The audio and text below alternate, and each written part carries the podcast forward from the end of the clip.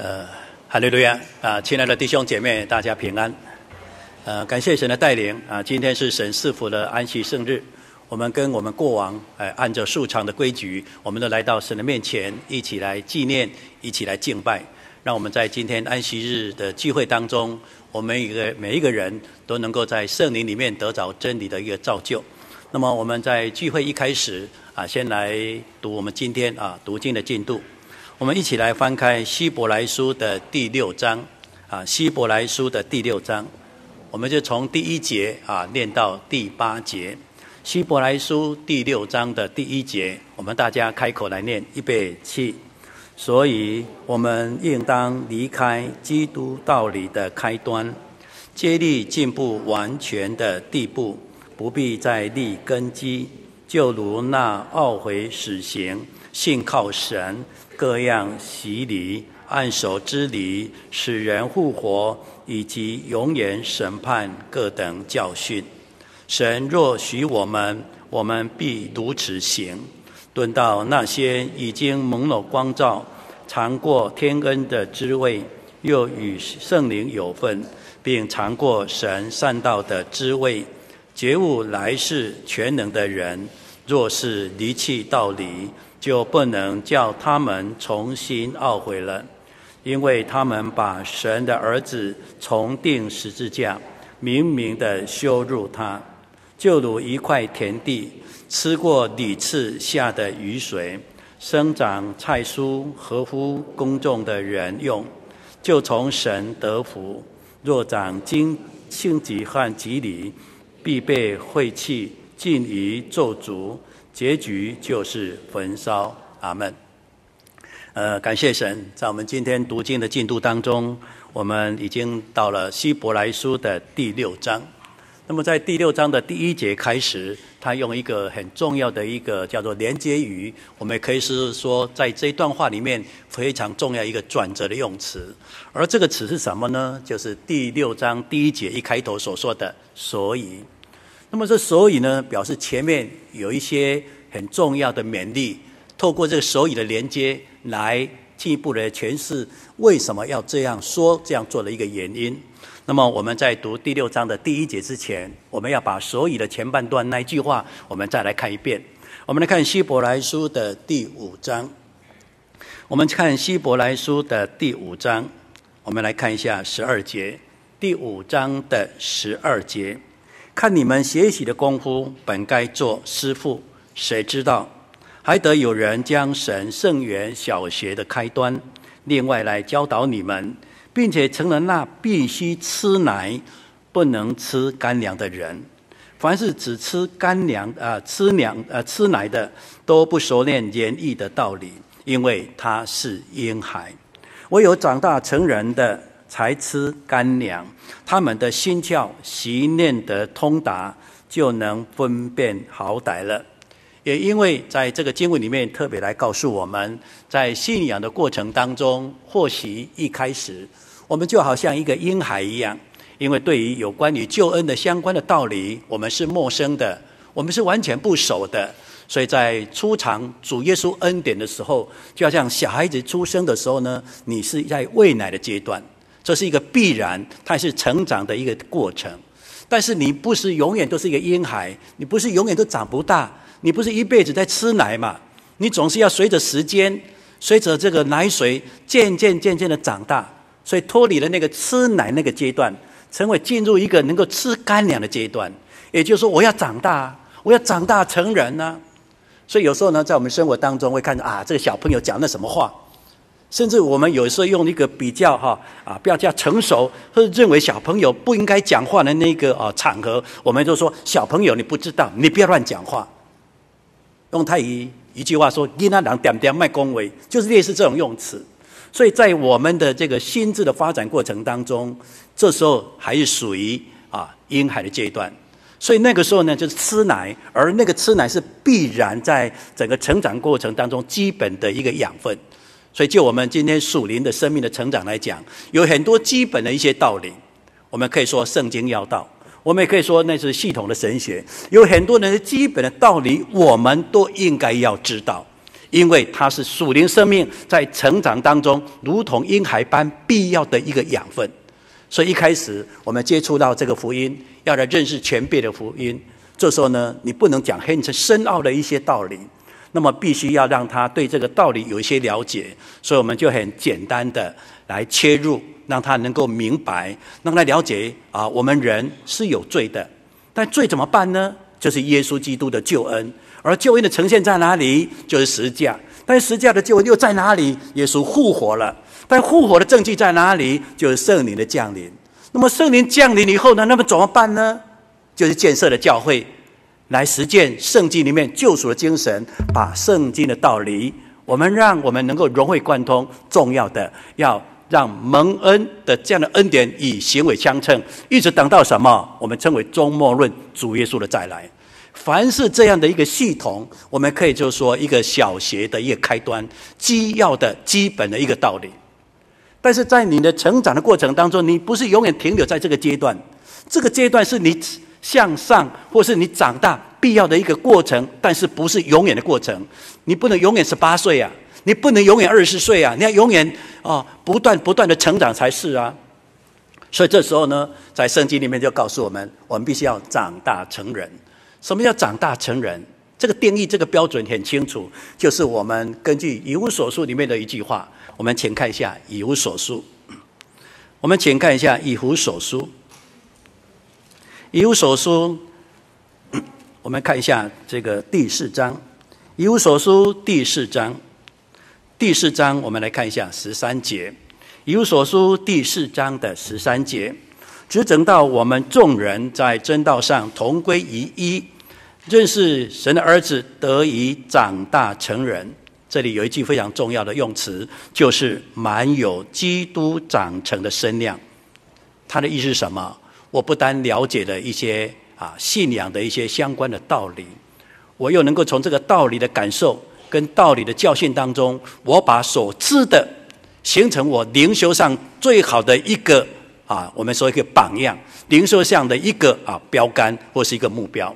所以呢，长大成人是什么？长大成人就是我长大了。我人格成熟了嘛？所以在我们法律上当来讲，为什么这人要负起法律上完全的责任？因为他已经有行为能力的。所以以行为的能力的意思是什么？我的心智已经成熟了。所以呢，在我们信仰的成长过程当中，我们不是只有单单的专注在这些圣经里面相关的一些基要的根本的一些道理，我们要从这个道理的延伸，从生命之道进入到一个叫做灵修的道理。所以这时候，在第六章一开头呢，就告诉我们：我们不要一直在所谓的道理里面听啊听啊想啊想啊追求追求。我们不是说做不行，但是我们离开这个开端，我们要进入什么？进入一个完全的地步，就是一个灵修的地步。也就是说，我们基督徒的生命不是唱从你知道多少来算，你知道多少那是一个基本的。好比说我从圣经当中来考试。我如果说圣经的常识或圣经里面的考试，假设我考了一百分，你圣经考了一百分就代表满分吗？或许在我们很多的环境当中认为，哎，你的学习成效不错，因为你每一次考试都是一百分。可是站在整个信仰、站在神的旨意当中呢，知识呢，它只是一个开端，只是一个开始而已。因为我们透过知识。要让我们这个知识成为什么？成为灵修的蓝本跟榜样。也就是说，你今天不是说你读了多少，你知道了多少，而是你要从知而的过程当中来说一个很重要的：你行了多少。所以呢，在信仰的精神当中，知它是一个基础，但是行是一个重点。也就是说，我知道了，我听到之后我知道了，可知道呢，我要行出来呀、啊。这个行出来呢，才能够进入到一个灵修的阶段，才能看到你有没有完全的地步。所以以弗所书在第六章里面就告诉我们，我们要接力来进入一个完全的地地步，不要再立另外立，也就是好像沉溺在那里，好像保守在那里，好像不继续努力追求这个啊灵修的道理。所以在当时呢，那些所谓懊悔之行啦、信靠神啊。啊，以就业的模式来讲，各样的一个啊洁净礼啦、按手之礼、使人复活、永远的审判，这些呢都很好，很重要，这是必备的。但是这些呢，是我们在灵修的一个开端。所以，我们站在这样的基础当中，也了解这样的脉络，体会这样的一个救恩，那我们行事为人，根据这样的精神，不断的在我们生命当中，用行的方式来见证。我知道了，我了解了。所以，圣经里面有一句话，他说：“我认识神。”那这个认识神呢，在约翰一书里面，他是这样说的。我们请看一下约翰一书。我们请看一下约翰一书。约翰一书，我们请看第二章。约翰一书第二章的第三节。约翰一书第二章的第三节。我们若遵守他的诫命，就是晓得啊，就晓得是认识他。人若说我认识他，却不遵守他的诫命，便是说谎了，真理也不在他心里了。凡遵守主道的，爱神的心在他里面实在是完全的。好，那么在这个经文里面，他特别来告诉我们“认识”这个词。我认识了神，但是我从哪一个点去认识神呢？当然就是从圣经的知识的啊。得救之道的相关的层面去认识他，所以我认识了神，但是这只是一个前半段而已。但这个前半段你认识了吗？我可以说认识，但是这个叫做基本的粗浅的认识。但是能够达到所谓的真正的那个认识，带入认识的含义的时候是什么？是行出道理来的。所以这时候我们就明白了：你认识神吗？知道，我认识神。那你为什么认识神呢？因为我不单知道神的道理，我又跟着神的道理当中来散发出基督的光跟眼的那种特定的灵修，结出圣灵的果子，这就是进入到一个完全的地步。那这样我们弟兄姐妹就了解了，原来希伯来书在第五章的第六章当中所讲的，他意思是说我们我们要跳脱，是说我们要进阶，我们从原有的对这个圣经的认识。基本道理的认识，或是感动，但是有在这个基础当中提升我们属灵生命的真正的涵养，就是散发出基督的光、基督的荣耀、基督的圣洁，就是灵修啊。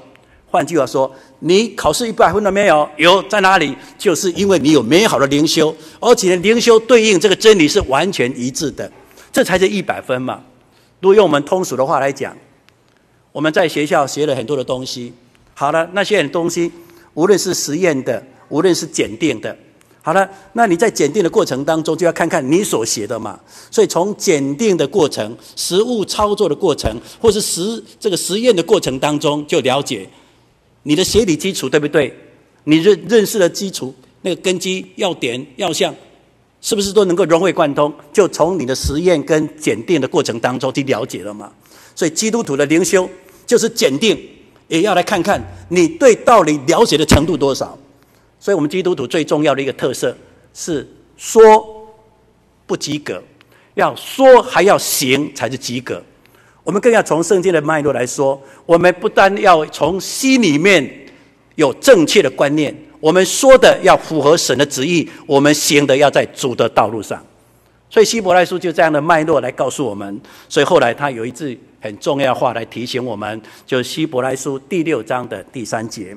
我们请看第六章的第三节：神若许我们，我们必如此行。他说：“神若许我们，那这个我们呢？这时候不是指的群体的概念，也就是我们群体大家在追个点，在。”进入完全地步的这个认识当中，我们有这样的共识。所以呢，神若许我们有这样的共识，我们不是这个停留在一个婴孩的阶段，只是在这个知识的层面里面打滚，自以为是说我一百分了。不是只有在这样的一个狭隘的范畴，而是能够真正了解，我要离开这个开端，我要进入一个完全的地步，我要追求灵性的成长，让人看到我就看到神的救恩，看到神的荣耀。所以因为。我们有这样的一个态度跟这样的一个行为，所以在第四节这个啊第三节这个词才会出现。所以第三节说：“神若许我们有这样的共识，有这样的一个想法跟做法以后呢，我们就必如此的行了。”所以这段经文就是这样来产生的。那么为了我们让我们能够在这段经文有这一些啊啊方向跟了解。啊，所以呢，小弟呢就以这样的一个脉络来做题目啊，接力进入一个完全的地步。那我想说，这个接力接力这个词呢，我们也来体会什么叫接力。接力呢，不是接力赛那个接力啊，不是那个四百公尺，然后大家来接力，第一棒交给第二棒，不是那个接力。这个接力呢，是一种非常用心、非常用力。穷极我一生的吃奶的力量，哪怕我已经倒下去了，我要重新爬起来，再一次的往前冲。我们用一个概念来讲，在我们跑步的时候，我们有一些一百公尺、百米的跑步。当这些跑步的这些比赛的选手，他们站在啊，他们已经蹲在这个起跑点，所有的精神就灌注在那里。当他们听到那个裁判举起那个枪要打下去的那一之前，在那那个秒差之前。每一个人都非常的专注，看准了目标，而定进了目标，要把所有一个动能、爆发力，在这个枪响的时候马上往前冲，牵这个好像马往前冲的感觉。好了，当这个裁判呢，这个比赛那个枪声已经响起的时候，你看到每一个人就奋力的往前跑，一直跑啊，一直跑，都不敢，都不敢，都不敢哈。稍微有一点点的退步，就是一直跑。隔壁那个怎么比我快？我要比他更快。这样奋力的在这边叫做竞合当中，不断的往前跑。好了，当跑到这个啊终点站，果然你第一名了。这时候你会看到很多的选手，好累好累啊，然后蹲下来，两手撑着一撑着那个膝盖，哇，好累了。甚至有人瘫在那个哈跑那个赛跑的这个跑道当中啊，好累，好累啊。这是因为他接力、尽力、完完全全尽力。假设这时候呢，又来说：“哎，你再来跑一次，你再来跑一次，你再来比赛一次。”这时候你会一定说：“啊，不要了，我已经第一名了，我已经很累了，我已经快瘫了，我要休息了。”可是这时候非你不行的情况下，你再一次也在同样的一个地点，在一个百米的跑步，你愿意吗？如果这时说我愿意，我还是本着第一次那个跑的精神，我再往前冲。我纵然已经快虚脱了，快瘫了，我还是打起精神，在起跑点往前跑。这个叫什么？这个叫真正的接力啊，接力啊！所以我们要竭力的来追求，来进入这样一个完全的地步。所以这是所有重要的重要重心的重心。所以这么样的重要的一个灵修的态度，就来告诉我们，我们基督徒哦，很重要的就是用灵修。来验证你对圣经的认识，用灵修来彰显神的荣耀。否则的话，我们只是停留在圣经的领域。纵然你是神学家，但是你无神论；纵然你是神学教授，但是你不信靠神，这等于零一样。所以呢，希伯来书的第六章给我们很大的一些帮助。那么根据这样，我们一起来接力进入完全的一个灵修地步。那么首先呢，第一个。我们要从知识的一个层次，来进入到一个灵修的层次。我们要从知识的这样的层次，进入到一个灵修的层次。我们首先啊，来看一下这个以啊这个以弗所书的第四章。我们请看一下以弗所书的第四章。我们请看以弗所书的第四章。第四章，我们来看一下二十节。以弗所书第四章的二十节，你们学了基督，却不是这样。如果你们听过他的道，领了他的教，学了他的真理，就要脱去你们从前行为上的旧人，而这个旧人是因为私欲的迷惑呢，渐渐变坏的。又要将你们的心志改换一新，这个改换一新就重新振作。欣欣向荣，重新再来，新生命的一个展现。然后他说，并且穿上新人，而这个新人是是照着神的形象所造的，有这个真理的仁义跟圣洁。所以这里讲的，我们不是只有听啊，我们不是只有学啊，我们不但听了学了，但重点是什么？要做出来啊！你有很多的学理上的一些研究，不错，很好，但做看看嘛。做就是检验嘛，那么检验就才知道你有什么不足嘛。那么检验的结果是非常顺、非常合宜，代表你是成功的嘛。所以这时候呢，我们不是只有啊听啊听啊写啊写啊，我们要在生活当中要行道啊，所以聚会完之后呢，是什么？聚会完就是听道，但是也是一种行道的开始啊。所以聚会完以后呢，还纷纷扰扰了，那代表什么？你代表你不及格嘛？灵会结束了以后呢，如果我们还纷争结党，还很多纷纷扰扰，那代表什么？灵恩会没有成功嘛？所以这时候呢，我们要心智，心智改换一新，穿上新人，用行为来进入到一个灵修的层次。所以希伯来书在第六章的第一节开始，从它的语义的一个方向跟那个说明的要点当中，就是要提醒我们。基督徒要接力进入一个完全的地步，我们要从知识的层面进入到一个灵修的层面。所以保罗的书信就是这样的背景所产生的。不但在以无所书这样的提醒当时的教会，当他写信给歌罗西教会的时候，仍然是这个样子的。我们来看一下歌罗西书的第三章。我们请看一下歌罗西书的第三章。歌罗西书第三章，我们请看一下第十节。歌罗西书第三章的第十节，他说：“穿上新人。”这个新人呢，在知识上是渐渐更新的。那么，正如照他主的形象，这里说我们基督徒就是一个新人，因为我们已经从死而复活，我们重生了。所以从受洗开始，我们就重生了，而且我们圣灵帮助，让我们能够力上加力。所以，我们的确是在一个新人、新生命的这样的一个啊，这样的一个生命体当中，不断的来见证神的荣耀。所以，这时候呢，我们这新人呢，要在知识上渐渐的更新。所谓知识上渐渐的更新是什么？借由知识渐渐更新，来看出你的确就是有新生命的人了。所以，我们从保罗这样的勉励当中，就了解基督徒一定要这样做。希望我们弟兄姐妹，我们每一个人互相勉励。我们要在圣经的基础当中，要全然的认识它，但是不要停格，不要自以为是。我们要把它转换成一种灵修的动力。我们用我们的灵修来见证、来验证我们所学、所知道的真理，接力进入一个完全、一个美好灵性的地步。在圣经当中，经常来告诉我们有很多。值得我们来做警戒的一些人，好比主耶稣在传福音的时候呢，我们都知道经常会念到一种人，他叫做法利赛人。法利赛人不是不好，法利赛人真的很好，好到哪里？好到我都赶不上啊！因为法利赛人在整个以色列的历史当中，他是有背景，他是有渊源的。因为我们都知道，神所拣选的这个以色列民族。后来仅存的犹大国，这个犹大国呢，也不会汲取历史上的教训。虽然呢，在他们眼前已经看见了，也经历了北边的这个以色列国的灭亡。透过先知的提醒，也透过我们所讲的列王记下的相关的一个总结来说，这个国为什么灭？因为他们不敬畏什么。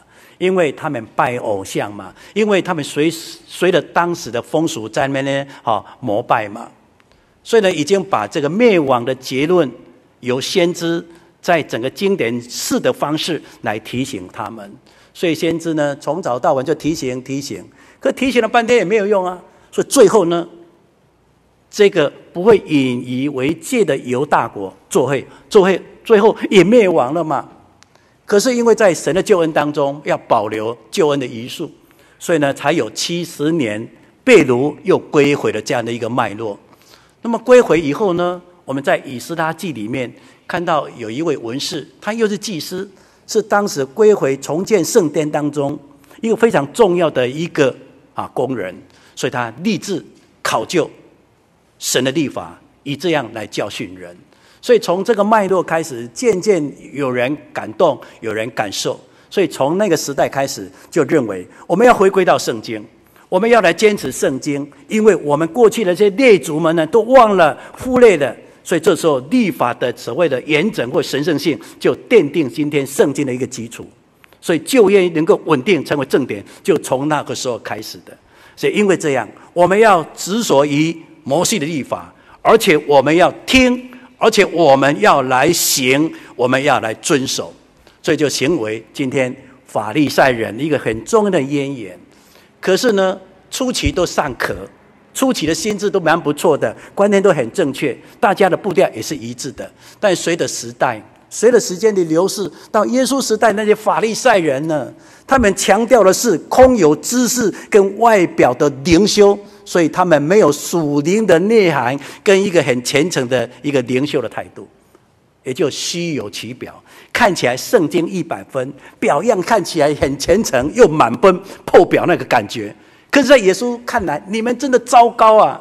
所以，马太福音对于他们拥有知识，可是没有灵修的态度，给予这样的一个重磅的一个责备。我们来看一下马太福音。我们请看一下马太福音。马太福音的经文里面，他这样告诉我们：啊，马太福音二十三章。马太福音二十三章的第二节，马太福音二十三章的第二节，文士和法利赛人坐在摩西的位上，凡他们所吩咐的，吩咐你们的，你们都要遵啊，谨守遵行，但不要效法他们的行为，因为他们呢，能说不能做，他们把这个难担的这个重担呢。捆起来，搁在人的肩上，但自己一个指头也不肯动。那么，以下我们就省略啊。这里讲到的是法利赛人。那么，法利赛人呢，他坐在摩西的位置上面，他的意思是什么？他是负起教导摩西立法重要责任的人，所以呢，他对摩西律法是非常了解。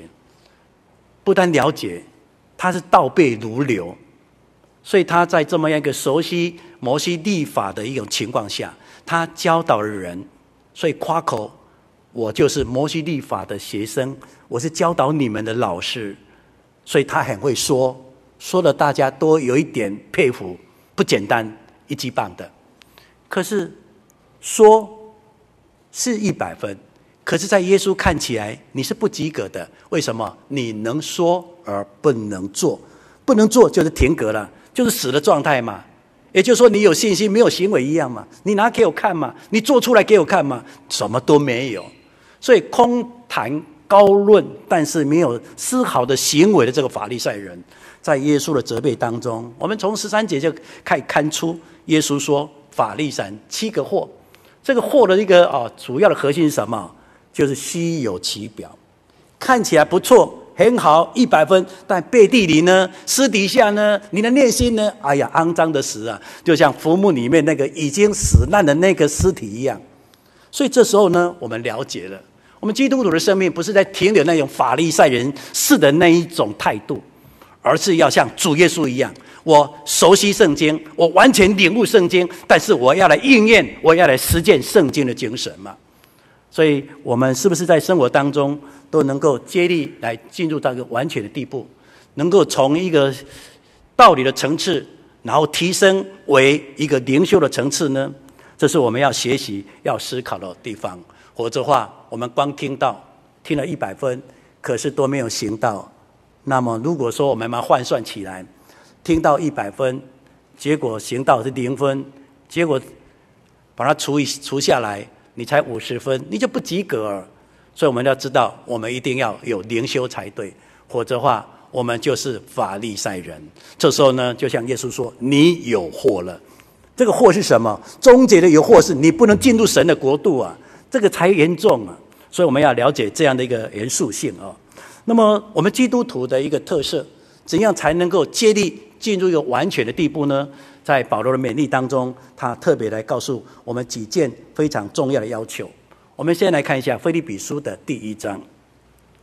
我们请看一下《腓立比书》的第一章，《腓立比书》第一章的第九节，这是保罗思思念念、心中一直挂念，而且希望他们能够做到的地方。我们看《腓立比书》第一章的第九节，一章的九节。我所祷告的，就要就是要你们的爱心，在知识与见识上多而又多，使你们能够分别是非，来做一个诚实无过的人，直到基督的日子。再来，靠着耶稣基督呢，来结满了仁义的果子，叫荣耀称赞归于神了。保罗虽然在监狱，可是他想的是在外面的这些弟兄姐妹，因为他们的生活仍然碰到很多很多的冲击困难了。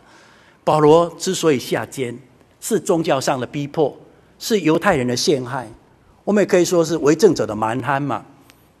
但是这样的一个大结构，在当时的弟兄姐妹，他也是身历其境啊。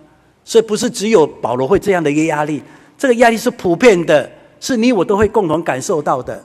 所以在当时那个年代当中，尽管有信仰的逼迫，但是保罗希望他们能够持守到底，一直到主耶稣的再来，一直到我们荣耀的国度，而且是进入到荣耀的国度。所以心中所所念的是什么？他化为祷告。祈求神的保守，祈求神的带领，让这些弟兄姐妹在灵修上能够有成长。所以这时候，他用爱心来作为我们灵修上一个非常重要的一个用词。所以，我们的灵修就是爱心嘛。那么，在爱心的灵修当中，怎样让这个爱这样灵修发挥到符合神的旨意，来荣耀神呢？他说，要在知识干各样的见识当中多而又多，也就是说。你一定要从知识的层面当中有正确的了解，所以他特别讲说知识跟见识。那么知识是什么？知识学习来的啊，像这个圣经就是一个知识，所以经有传道人或相关的弟兄姐妹在分享当中，把这个知识如从教的过程当中让我明白了。所以我常常的来参与聚会。常常参与各样的讲习会，所以我对圣经的知识呢，能够全面的、系统的、正确了解。哦，原来这样，所以知识是了解的，是慢慢让你了解的。那另外呢，各样的一个见识，那么见识是什么？是生活的经历嘛。所以你经过了这个生活的经历、社会的现实、社会的考验以后呢，你会慢慢在跌跌撞撞当中感受到一个什么？你会比别人更有经验，对这件事情更有敏感的判断力。所以见识是什么？见识是操练出来，让你更加所谓的一个啊成熟度，而且有一个属灵的智慧，能够透视这里面的一些点点滴滴，形成你正确的判断。所以有很多人说啊，你没有社会经验呐、你书读了很多没有错啦，你没有社会经验，你一下子就被人家挖一个洞把它跳进去了，因为你没有社会经验呐，所以你也不知道还有很多人那个阴谋的这个呃一个方法，所以你傻傻的，你不知道人心，你不知道社会的一些哈一些点点滴滴，你很天真自以为是，你要说那我就去吧，所以你没有这个社会经验，你就等于没有判断力嘛。那么这时候呢，就告诉我们，我们不但能够从圣经当中学习真知识，我们又能够以神的互动的过程当中，在整个大环境的操练里面，我们更能够形成一个判断力，知道什么是符合神的旨意的。所以，我们有圣经了解符合神的旨意，我们有整个实物的见证当中来了解神的旨意。所以，两个搭配起来的时候呢，就成为我们能够分别是非的一个标准。这样，我们根据这样标准，在灵修当中，在结出仁义果子的这个行为当中，一直到主耶稣再来，来荣耀神了。所以你看，在这个腓立比书这里，他就是要让我们从知识的一个层面进入到一个灵修的层面。那我们今天做到了吗？所以呢，知识可以一百，但是我们也灵修也要一百啊，这叫做竭力追求完全的地步。那么接下来，我们再来看一下希伯来书。啊，在这个第六章里面有一个很重要的转折，这个转折也是我们要特别留意的。我们请看一下希伯来书，希伯来书的第六章，希伯来书的第六章，我们看一下第六节，希伯来书第六章的第六节，若是离弃啊离弃道理，就不能叫他们重新懊悔了。在讲这一段话之前，他用一个若，若这是假设，但假设也是一种提醒啊，提醒说你现在已经有知识的这样的一个基础，而且你有这个灵修的基本的条件，而且你灵修也在做了。可是当你在知识的程度当中尝过天恩的滋味啦，或啊蒙了光照啦，天恩的滋味又胜你有份，甚至呢啊也知道了。啊，神善道的滋味，而且觉悟主耶稣再来，来世审判的那个权柄，你这些都知道了，而且你灵修也做得很好了。这是一个知识进入到一个灵修的一个层次的。但是这里特别有讲一句话：若。所以它这一个强调跟个暗示来告诉我们，我们固然从真理的面向当中进入到一个灵修的层次，可是若呢？这个若又发生在你的身上，那你会怎么办？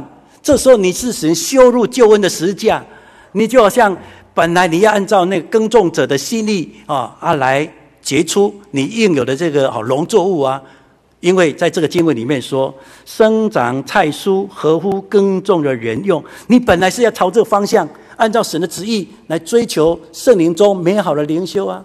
但是，但是如果如果若你没有的话，你离弃了真道，你会像什么？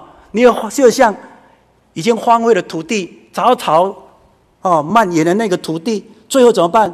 刚换火一把它烧了，那烧的什么？烧就是地狱嘛，那个就是你的结局嘛。所以特别用弱，这个弱就在提醒我们，今天呢，我们要从整个灵修的程度进入到一个谨慎的程度，因为那个弱，如果你没有去留意，这个若你没有去反省，这个若离弃真道，说不定但悄悄的已经在你的内心当中来作祟，来影响你了。所以这时候我们灵修要做什么？我们从知识的程度已经进到灵修的程度，那么我们今天要从灵修的程度进入到一个叫做谨慎的或是反省的一个层次，这很重要啊。所以有时候呢，我们都认为啊，我灵修很好了啦，我一百分了，言语之中有点夸夸什么？夸耀自己，我很厉害的啦，我爱心爱心一百分。做圣功，我圣功一百分，我再怎么忙，我还拨时间来做圣功。我不是一百分，什么叫一百分？人家有困难有需要，我冲了就去。什么叫做爱心？我就是爱心呢，没有错。但是爱心的表象，它有时候是慢慢的被被被迷惑住的。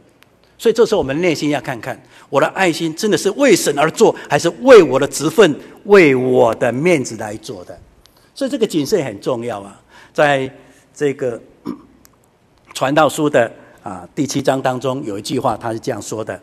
我们请看一下传道书的第七章。我们请看一下传道书第七章。传道书啊第七章，我们来看一下十六节。传道书第七章的十六节，他说呢：不要行义过分，也不要过于啊自成啊智慧。何必自取败亡呢？十七节说：不要行义行恶过分，也不要为人一面。何必不到其而死呢？这里两个死啊，一个死叫行义过分死，也就是说，以为自己很厉害，自己很有智慧，我领域比别人还要强，他最后的结局也是死。所以我们都很知道，行恶过分，也就是说，你就是一个罪魁。你这个哈，再怎么讲都不听的那个罪犯，而且是连续违反也好，或者是个哈很严重的罪行犯也好，你的结果是什么？你结果就是死嘛。这我们比较能够理解。可是我们要留意啊，我不是很有爱心吗？我不是很认真做圣工吗？我不是很什么吗？那为什么最后的结果还是死呢？因为你的义不是神的义，神的义我们称为公义。公义的内涵是以圣灵为主的真爱心，是荣耀神的，是造就人的，不是利于自己的。可是自成智慧的人，或是行义而过分的人，讲的是以个人人本为发展出来的好行为啊。但是结果是什么？在那个自傲而自大、狂妄中，已经没有人，更没有神的情况下，最后不是离弃了神吗？他结果不是就死亡吗？堕落在一个存忍在一个地狱里面，所以这时候呢，我们固然很有灵修没有错，可是我们要谨慎警醒，不要让我们内心那个恶苗啊，慢慢的滋生啊。所以我们要反省，我今天所做的是在夸口自己的智慧能力呢，还是凡事荣耀神荣耀神？一般来讲，像这样的诱惑最大的人是谁？抱歉，告诉各位，就是传道人。我们传道人最容易受到这个诱惑。因为我们很有爱心嘛，弟兄姐妹说：“传道你做爱心的呢，你做搞的呢？”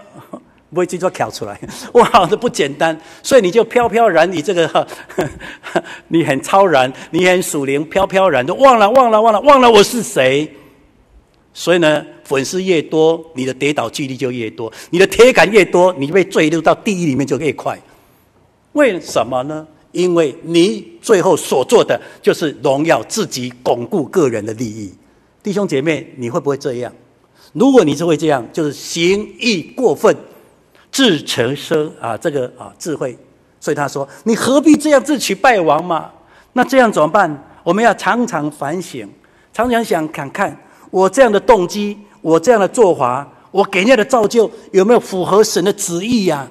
还是我行公义之名啊，但是行自义之死呢？你再想想看，行公义之名，也就是说，我我都是为了公义，我都为了公义，结果背地里你内在世界是哎为我好，为我好，自义自义。如果你这样，你是不是又回到一个世界，就是法利赛人世界呢？是不是主耶稣说有祸的人那样的世界呢？如果这样的话，天国不是你的，这我们要铭记在心呢。所以，若离弃的真理，就是藐视实价，这样那么严重的一个提醒，就告诉我们谨慎要谨慎。所以在圣经里面，对这样的一个勉励呢，特别来告诉我们。我们来看一下《哥林多前书》，我们请看一下《哥林多前书》。我们看《哥林多前书》的第九章，《哥林多前书》第九章的二十七节啊，九章的二十七节。九章二十七节说：“我是攻克己身，叫身服我。恐怕我传福音给别人，自己反被气绝了。”这是保罗所说的。我这个时候更要攻克己身。叫身服我，这个身就是肉体，这个肉体我们可以说叫情欲，而这个情欲呢，以他侍奉来讲，可能会被人家认为你等于基督，你等于神了。所以人呢，在一个今生的骄傲当中，就陷入到迷魔鬼的迷惑，就是我们肉体最大的一个软弱。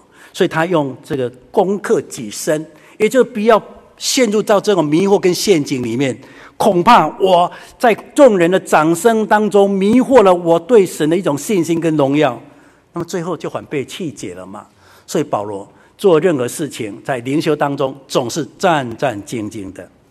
在第十章的啊十二节他这样说，我们看第十章的十二节，哥林多前书第十章的十二节，所以自己以为站得稳的，更需要谨慎，免得跌倒啊。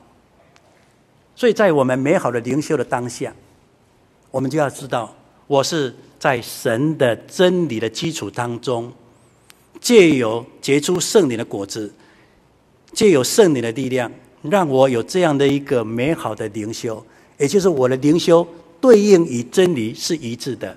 所以我根据真理，而根据知识渐渐更新，有神那种形象，有新人的样式。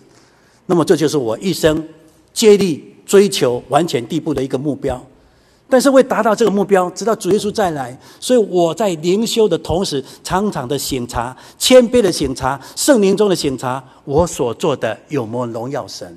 我所做的有没有造就人？我所做的是为自己吗？如果当你所做的都是为自己，这时候呢，就要特别留意，所以谨慎真的很重要。所以灵修的谨慎，对我们今天来讲非常大的帮助。最后，我们来看一下这个啊，马可福音的十三章。我们请看一下马可福音的十三章。